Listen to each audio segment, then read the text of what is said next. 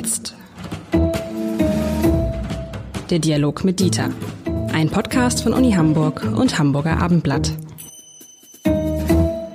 Herzlich willkommen. Mein Name ist Lars Heiler und worüber spricht man zum Ende dieses Jahres, dieses ereignisreichen Jahres, lieber Herr Lenzen? Natürlich über die neue Regierung, die wir haben. Und wir fragen uns heute, ist das denn jetzt die Aufbruchtruppe sie selber glaubt es, sie selber, die Regierung selber sagt, wir sind frisch, wir sind neu, wir sind unbedarft, wir gehen da neu ran. Und tatsächlich, wenn man so sich dieses Bild dieser Regierung vor Augen, was war, was war so ihr Bild aus den vergangenen Wochen, wo sie dachten, das bleibt für mich von dieser Regierung in Erinnerung? Ich will Ihnen sagen, was, ich habe so ein, zwei Bilder. Ähm, das eine war Robert Habeck mit Krawatte und im Anzug. Das habe ich an seinem ersten Tag als Minister, so habe ich ihn, glaube ich, ich wusste gar nicht, dass der einen Anzug und eine Krawatte hat. Vielleicht ist mir auch deshalb aufgefallen, weil bei der Ernennung ähm, ja Karl Lauterbach gar keine, als einziger keine Krawatte getragen hat. Das ist mir in Erinnerung und mir ist natürlich in Erinnerung, wie Olaf Scholz alleine auf dem Stuhl des Kanzlers sitzt und so sich nach vorn überbeugt, als ob er sich verbeugen wollte.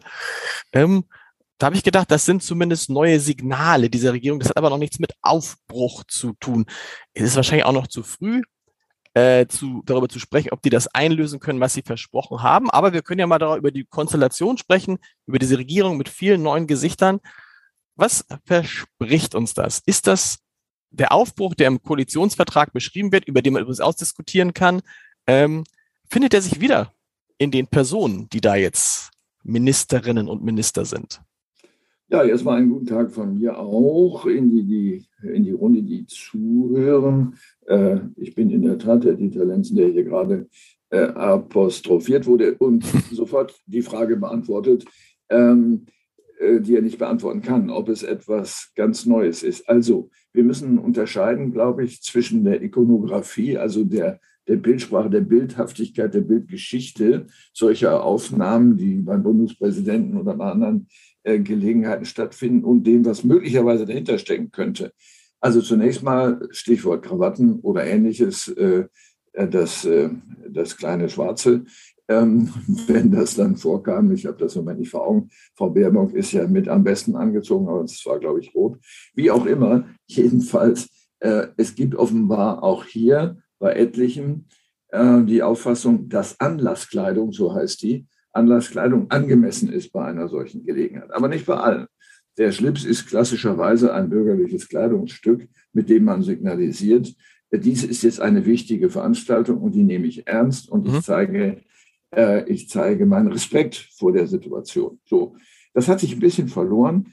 Äh, der erste, der auf den Schlips als Politiker verzichtet hat, wenn ich mich recht erinnere, war Gabriel.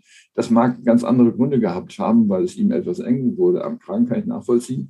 Deswegen trage ich selber schon seit Jahrzehnten keine Schlipse mehr oder nur sehr selten, ähm, weil es einfach angenehmer ist. Äh, aber man kann ja auch Ersatzformen finden dafür. Also mit anderen Worten, es gibt äh, diese Idee, das ist jetzt ein wichtiger Anlass. Das ist gut. Wir erinnern uns, dass Joschka Fischer der Erste war, im äh, parlamentarischen Geschäft mit Turnschuhen kamen. Alle haben sich fürchterlich aufgeregt. Die Turnschuhe sind offenbar zurückgegangen. Jedenfalls ist es nichts Besonderes mehr.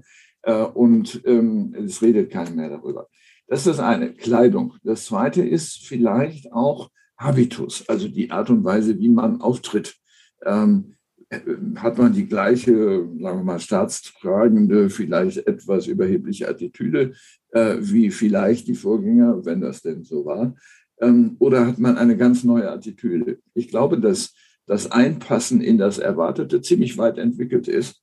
Es gibt keine Rupturen, keine Brüche, wo man sagt, oh, jetzt äh, ist hier aber ein ganz anderer Ton angesagt, eine ganz andere Form äh, zu, ähm, zu agieren. Bei äh, Annalena Baerbock konnten wir sehen beim Besuch in Paris, dass sie, ähm, sagen wir mal, einen sehr herzlichen Habitus an den Tag gelegt hat. Das war auffällig, fand ich auch äh, überraschend gut. Wenn man äh, die französische Mentalität kennt, dann weiß man, dass sowas gut ankommt. Vielleicht kommt es auch aus ihrer Mitte, das kann ich nicht beurteilen. Das ist ein zweiter Teil, also der Habitus. Das dritte ist natürlich die Rede.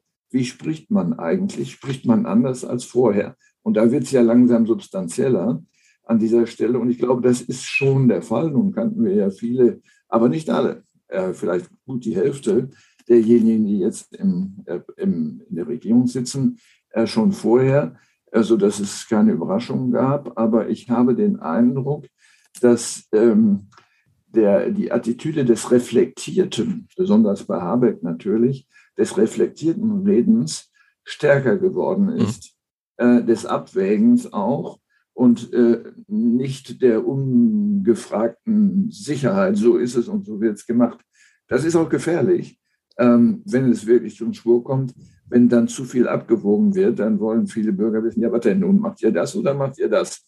So, das muss man immer gut abwägen, aber es wirkt zunächst mal, zumindest auf uns als Menschen, die äh, viel Zeitung lesen und Ähnliches tun oder Zeitungen machen, wirkt auf jeden Fall reflektierter. Das ist vielleicht ein kleiner Unterschied.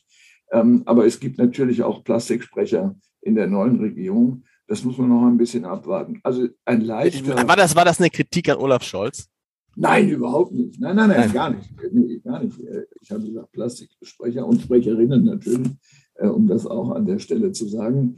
Ähm, die ähm, Substantialität, um das mal sozusagen der einzelnen Beiträge, ob Sie jetzt äh, Talkshows schauen oder so, die ist ja höchst unterschiedlich, das muss man sagen. Äh, sie war äh, in der alten Regierung zum Schluss schon sehr, sehr stark auf Kunststoff aus, ähm, sodass, sagen wir mal, das reflektierte Reden äh, von mir zumindest vermisst wurde bei vielen. Also die interessante Frage ist ja, prägt das Amt die Person oder prägt die Person das Amt? Ne? Und tatsächlich merkt man natürlich bei einigen und auch zu Recht, dass sie jetzt wissen, gestern war ich noch jemand, der alles sagen konnte, weil es keine Wirkung hatte, weil es keine, keine Konsequenzen hatte, weil ich Forderungen aufgestellt habe, weil ich in der Opposition war. Jetzt ist jeder Satz von mir, könnte etwas bedeuten. Mir ist es am am stärksten aufgefallen bei Karl Lauterbach. Jawohl. Genau. Der, ne, der mich ja, der, wo es ja so zwei Überraschungen gab. Die eine Überraschung war, dass er überhaupt Gesundheitsminister geworden ist. Können wir noch drüber sprechen. Ich fand, das passt gar nicht zu dem Olaf Scholz, den wir kennen. Und wenn man sich die anderen SPD-Ministerinnen und Minister anguckt, stellt man fest, also da ist der Karl Lauterbach eine Art Paradiesvogel. Und zweitens, also die Wette hätte ich verloren. Ich hätte gewettet, Olaf Scholz macht Karl Lauterbach niemals zum Gesundheitsminister. Und dann hätte ich gewettet, als das war, habe ich gesagt, naja, jetzt taucht Karl Lauterbach aber natürlich in keiner Talkshow mehr auf die nächsten zwei Monate. Und es hat genau 48 Stunden gedauert. Und er saß bei Maybrit Ilder in seiner ersten Talkshow. Und ich finde, dann hat man gesehen, was dieses Amt macht. Denn bis dahin hat man Karl Lauterbach auch gern zugehört und hat gesagt, naja, jetzt war natürlich alles, was Karl Lauterbach sagte, war nicht nur die persönliche Meinung von Karl Lauterbach, auch wenn er sie manchmal so hat, ähm, weil er manchmal wollte, dass man sie so versteht, sondern es war so, dass man dachte, naja, das sagt der Gesundheitsminister, also kommt das auch so, ne? Und da war ich mir nicht bewusst, ähm, da war ich mir nicht bewusst, ob ihm das bewusst ist, dass jetzt alles, was er sagt, eben nicht ähm, eine persönliche Meinungsäußerung ist, sondern die Ansage eines Ministers. Ja, das ist richtig. Also äh, die Sätze, die wir jetzt äh, hören konnten, waren schweißgebadet. Das äh, hat sich ja also auch äh, körperlich gezeigt. Ähm, die große Unsicherheit, die aus so einer Rollenunsicherheit offenbar resultiert. Bin ich jetzt eigentlich das oder bin ich das? Und da müssen wir im Moment überlegen, warum das so sein könnte. Lauterbach ist Wissenschaftler, er ist Professor. Er hat in Harvard studiert, also sozusagen schon eher in dem obersten Viertel ähm, des wissenschaftlichen Geschehens. Und als Wissenschaftler sagt man, äh, wir haben die Freiheit zu sagen, was wir für richtig halten. Nicht politisch für richtig, das ist ein anderes Thema, aber was wir von der Sache her für richtig halten, weil wir es wissen. Diese Rolle hat er auch, die hat er auch weiterhin. Deswegen ist er ja auch von vielen akzeptiert, weil ich sagen, der weiß wenigstens, wovon die Rede ist. Auf der anderen Seite ist der Politiker dann aber natürlich notwendigerweise, um Mehrheiten zu erzeugen, gezwungen, äh, nicht gerade raus, das zu sagen, was eigentlich notwendig wäre. Das ist aber dann auch wieder schade für diejenigen, die sagen, ja, aber das war doch gerade das Tolle an ihm, dass er Expertise hat. Äh, deswegen ist es für Wissenschaftler äh, schwierig, sich auf Politik einzulassen, umgekehrt vielleicht auch. Ähm, und insofern konnte er ein bisschen leid tun, jetzt nicht am Anfang, ähm, das ist bei allen anderen nicht so gewesen. Die sind aber auch keine Wissenschaftler. Ähm, insofern muss man mal abwarten, äh, wie das bei ihm ist. Aber er wird sicher nicht der Einzige sein, der zunächst mal Rollenprobleme hat. Wir können nur hoffen, dass am Ende nicht eine, eine Plastikredetruppe dabei rauskommt, die nicht sagt, was sie denkt, Äh, bei Olaf Scholz äh, schätze ich eigentlich genau, das habe ich ja an verschiedenen Stellen jetzt schon gesagt, ähm, dass er sagt, was er denkt und tut, was er sagt. Ähm, man muss nicht alles sagen, was man denkt, aber schon, wenn man etwas sagt, dann muss es natürlich Substanz haben. Den Satz von Ihnen habe ich, ich kann Ihnen gar nicht sagen, wie oft ich diesen Satz zitiert habe. Er sagt, was er macht und er macht, was er sagt, aber über Olaf Scholz. Aber kommen wir zu Karl Lauterbach, weil das ist ja wahrscheinlich auch aus Ihrer Sicht ein interessantes Experiment. Denn wir haben oft darüber gesprochen, über die Rolle von Wissenschaftlern und Politikern in der Krise. Die Wissenschaftler sind die, die die wissenschaftliche Einordnung geben und die Politiker sind die, die daraus etwas machen müssen. Nun ist es das aber ist anders. Nun ist es aber anders. Weil jetzt haben wir nämlich einen Wissenschaftler, der zugleich Politiker ist. Und das ist natürlich eine interessante Konstellation. Dieser Wissenschaftler kann sich jetzt, äh, Politiker, der ein Wissenschaftler ist, kann sich nicht rausreden, dass er kein Wissenschaftler ist und keine Expertise hat. Ne? Das ist tatsächlich ein interessantes Experiment in der Pandemie. Ich bin ganz bei ihm und äh, bei Ihnen und äh, habe äh, unlängst äh, in einem Aufsatz den Versuch gemacht, mal ein Gedankenexperiment äh, in Gang zu bringen. Was wäre, wenn, sagen wir mal, ein Teil der Politiker Wissenschaftler wäre? Jetzt würde man ja sagen, ja, die sind ja gar nicht legitimiert. Das könnte man ja herstellen. Man könnte ja Wissenschaftler wählen lassen, die es einfach besser wissen, ähm, sodass sie natürlich auch den Willen repräsentieren, aber eben auch die Expertise. Äh, und das ist ja etwas, was man äh, häufig vermisst.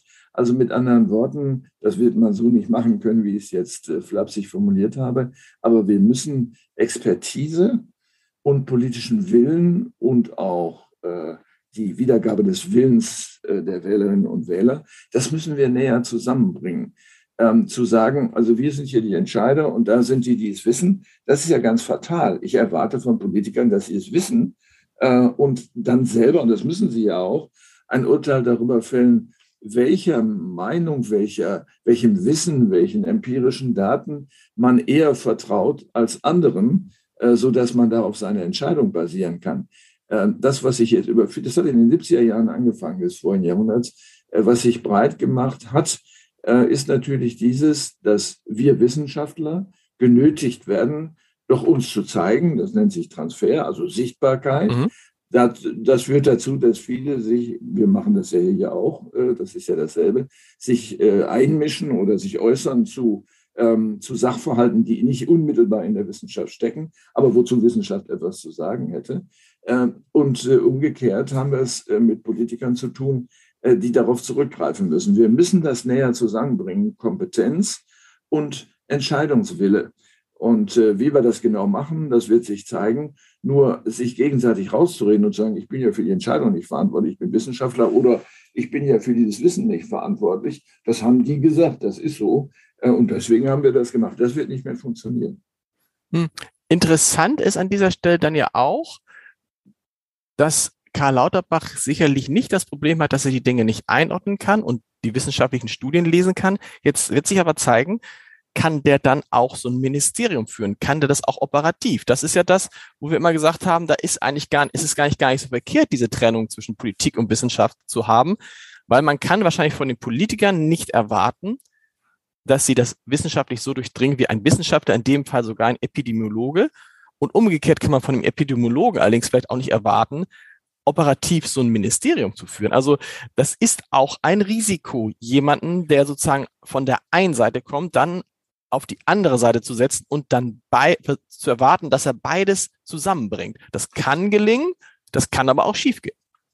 Ja, nun ist die Erwartung, dass ein Minister, eine Ministerin ein äh, Ministerium führt, vielleicht auch nicht ganz richtig. Es gibt ja eine intermediäre Instanz da, das sind die Staatssekretäre und der oder die Amtschefin, die die eigentliche Leitung des Ministeriums innehaben und dann natürlich Abteilungsleiter und alles Mögliche. Äh, mit anderen Worten, das Durchwirken einer politischen Person, eines Ministers, auf die Ebene von äh, Abteilungen, diese Erwartung ist unangemessen. Das dürfen wir nicht erwarten. Das kann keiner Ministerium mit drei, vier, 5.000 äh, Mitarbeitern. Und das ist im Übrigen bei einer Universität nicht anders. Wir haben ja auch etliche tausend Mitarbeiter. Äh, zu glauben, dass man das bis auf die untere Ebene durchwirken kann, das ist absurd. Sondern äh, ein, ein Minister muss die Linien, die Hauptlinien formulieren, die zu der Kabinettslinie passen und zu dem eigenen äh, parteilichen Hintergrund und den natürlich, was man für richtig hält.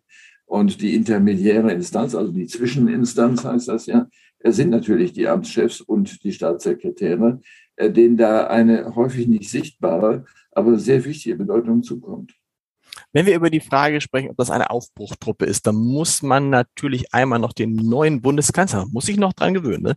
neuen Bundeskanzler Olaf Scholz ähm, zitieren, der bei der Übernahme, bei der sehr friedvollen Übernahme und äh, sehr freundlichen Übernahme, Übergabe, sagen wir mal lieber, des Bundeskanzleramts sagte zu den Mitarbeitern, na ja, so viel wird sich hier gar nicht ändern. Und meinte das sicherlich, was den Stil anbelangt, da ist er ja mit Angela Merkel sehr ähnlich. Ist es schlau zu sagen, so viel wird sich gar nicht ändern? Geschieht das nur zur Beruhigung der Mitarbeiterinnen und Mitarbeiter, die dann zuhören? Weil an sich sagt er damit, wir machen so weiter wie, oder ich mache so weiter wie Angela Merkel. Das ist ja kein Aufbruch. Ja, das weiß ich nicht, äh, ob das tatsächlich so gemeint war, aber äh, ich äh, habe ja schon häufiger gesagt, wir müssen auf die Wörter gucken. Aufbruch heißt, dass ein Objekt auseinanderbricht. Äh, und dann kann man da reingucken. Ähm, ne, wenn Sie einen Apfel aufbrechen, dann sehen Sie das Kerngehäuse. Also mit anderen Worten, ähm, vielleicht ist das auch eine unsinnige Erwartung, das ist metaphorologisch gemeint und ist im ganzen Wahlkampf ja auch so propagiert worden. Ab jetzt wird alles anders. Was heißt Aufbruch? Man kann aufbrechen, um auszuwandern oder aufbrechen, um einen Spaziergang zu machen. All diese Dinge, ähm, die in dieser Metapher stecken. Aber ich fände es erschreckend, wenn die Erwartungen, die mancher mit Aufbruch verbindet, tatsächlich kämen. Denn das, was wir brauchen, ist natürlich auch eine konsolidierte, äh, auf Kontinuität auch, auch angesetzte politische Wirklichkeit. Wenn man jetzt auf einmal alles anders machen würde, äh, dann äh, gnade uns das Schicksal. Also wollen wir gar keine Aufbruchtruppe, sondern was wollen wir? Wir wollen eine. Wir, ja, ich würde sagen, eine Verbesserungstruppe, wenn man so ja, will. Das, das heißt, die Dinge, die nicht in ein, ein Reparaturtrip, äh, Trupp. ähm, Schönes Slogan, weil, Herr Scholz, wie sehen Sie Ihre Regierung? Ist ja, ich, das ist ein Reparaturtrupp. Aber das ist ja, aber die Wahrheit ist es ja. Also bei all dem, was die da reinschreiben in ihren Koalitionsvertrag, wir haben das neu schon mal gesagt, dann kommt halt immer derjenige, der da in dem Koalitionsvertrag nicht auftaucht, beziehungsweise diejenige und die Wirklichkeit. Und da geht's ja wirklich nur darum, morgens aufzustehen als Regierung, als Bundeskanzler und zu gucken, was liegt an, Ne? Also wo brennt es, wo muss ich löschen? Wenn es nicht brennt, kann ich mit meiner normalen Arbeit weitermachen. Genau, und äh, diese Sorten von Reparaturen sind ja zwei. Das eine ist, äh, um in der Metapher zu bleiben, die Waschmaschine ist kaputt, dann bestelle ich einen Monteur und nicht einen Ingenieur, der eine neue entwirft, äh, sondern dieses Ding muss erstmal weiter funktionieren. Mhm. Das heißt, dieses Land muss weiter funktionieren. Das heißt nicht, dass alles so gemacht wird wie vorher, sondern ich muss dann ja darüber nachdenken, ob ich mit dieser alten Waschmaschine weitermachen will oder ob ich äh, ein neues Konzept von Wäschewaschen brauche. Und das sind aber langfristige Prozesse. Also mit anderen Worten, äh, das, was er gesagt hat, äh, zielt ja darauf ab, nicht zu glauben, morgen ist das gesamte politische Geschehen und das Administrative, was ja mindestens so wichtig ist, äh, anders. Das geht gar nicht. Ja, das ist, man muss sagen, das ist ja wie im normalen Leben. Ne? Man macht sich am Donnerstag Pläne für den Freitag oder am Dienstag für den Mittwoch und äh, dann denkt man so, machen wir das und keine Ahnung, dann hat man plötzlich einen Wasserschaden im Keller. So. Und dann ja. sind diese Pläne komplett hinüber für den Tag. Genau, das Schöne an der Zukunft ist, ist dieses, dass sie nicht Gegenwart ist. Sehr gut. Bis nächste Woche. Bis Tschüss. nächste Woche.